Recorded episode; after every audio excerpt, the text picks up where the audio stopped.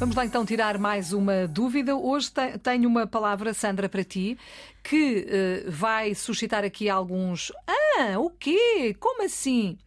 Que é a palavra termóstato. Será assim ou será termostato ou termostato?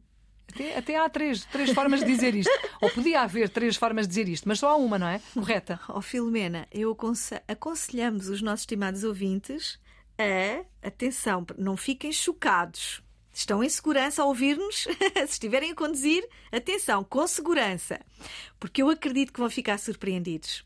É que... Não, é não é assim. Eu própria digo que é mais prático o termostato, toda a gente diz, não é? O pessoal da saúde, os profissionais da saúde, os profissionais de, da saúde, termostato, termostato, termostato com palavra ah, grave. Quando alguém tem muito frio e está calor, ou quando alguém tem muito é. calor e está frio, tens o termostato variado. Eu uso muito esta expressão. Agora já não digo termostato, agora já digo termostato. e o que é que acontece? Fica tudo a olhar para mim.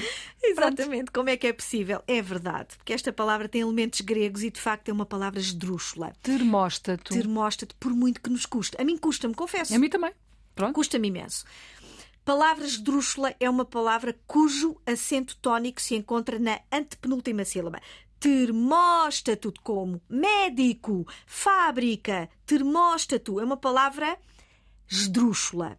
O que é que significa? Nós sabemos. Eu vou ler, uh, vou partilhar com os nossos ouvintes o que nos dizem os dicionários. É um dispositivo que controla as variações de temperatura de um sistema, procurando mantê-lo a uma temperatura constante ok? Do grego termo é calor, mais statos que está, pelo francês termostat.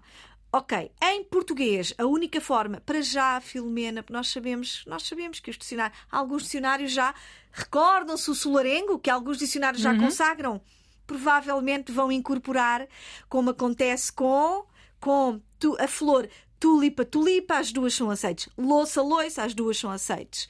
Lidas domésticas, lides domésticas. Não sabemos, não fazemos futurologia linguística. O que é certo é que a forma correta é esdrúxula, termóstato.